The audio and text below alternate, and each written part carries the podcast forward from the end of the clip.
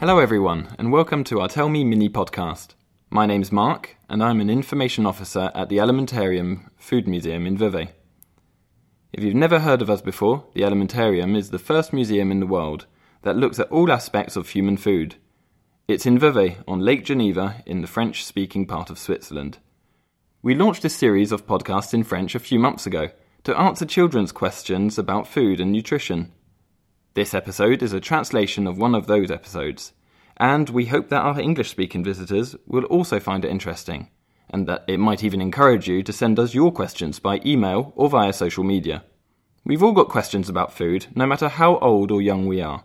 So please write to us, or better still, send us an audio recording with your question. We'll give you all the contact details at the end of this episode.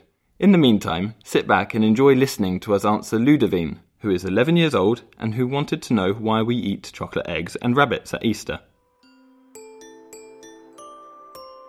One possible answer can be found in the stories and folk tales that have been shared by the fireside and handed down from generation to generation. Especially one particular legend from Germany, which tells the story of a penniless woman who could not afford to give her children any sweet treats at Easter. So, she, since she had plenty of eggs, she hid some in the garden and when the children went out to look for the eggs, they also saw a rabbit in the garden, so they had thought that it maybe laid the eggs. Okay, so you might say that explains the rabbit, but why chocolate rabbits? Well, as you can probably guess, this is also linked with Germany and the story of the rabbit I've just told you. In Europe, at the end of the 19th century, they finally got the recipe right to make solid chocolate to nibble on as we do today.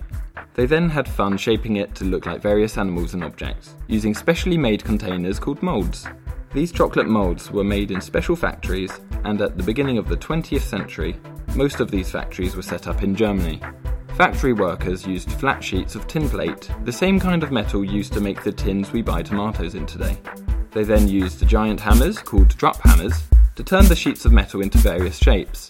The designers who created the patterns for the moulds found inspiration in popular culture, such as fairy tales, for example, and started drawing rabbits and eggs. So these factories then made lots of tin plate moulds of rabbits and supplied them to European and American chocolate makers.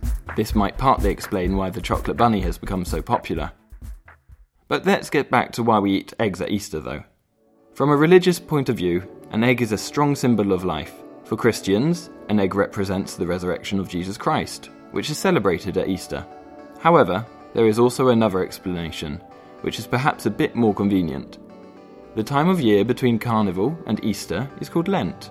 In the Middle Ages, the Church forbade people to eat certain kinds of food during Lent, especially food that came from animals, which meant not eating meat, nor butter, or even eggs. This time of year was called the lean period. Once Lent was over, people often had lots of eggs that needed to be eaten quickly, so as not to waste them. So there you have it. Now you know the story of Easter eggs and bunnies. If, like Ludovine, you've got questions about food, please send them to us by emailing community at alimentarium.org or via social media. We'll be happy to answer them in our next episodes. While waiting for that, there's much more to explore on www.alimentarium.org. There are hundreds of objects to discover in the museum's collection, plus magazine articles, games, and quizzes.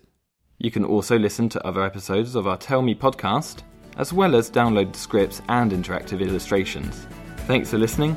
We hope you'll join us again soon.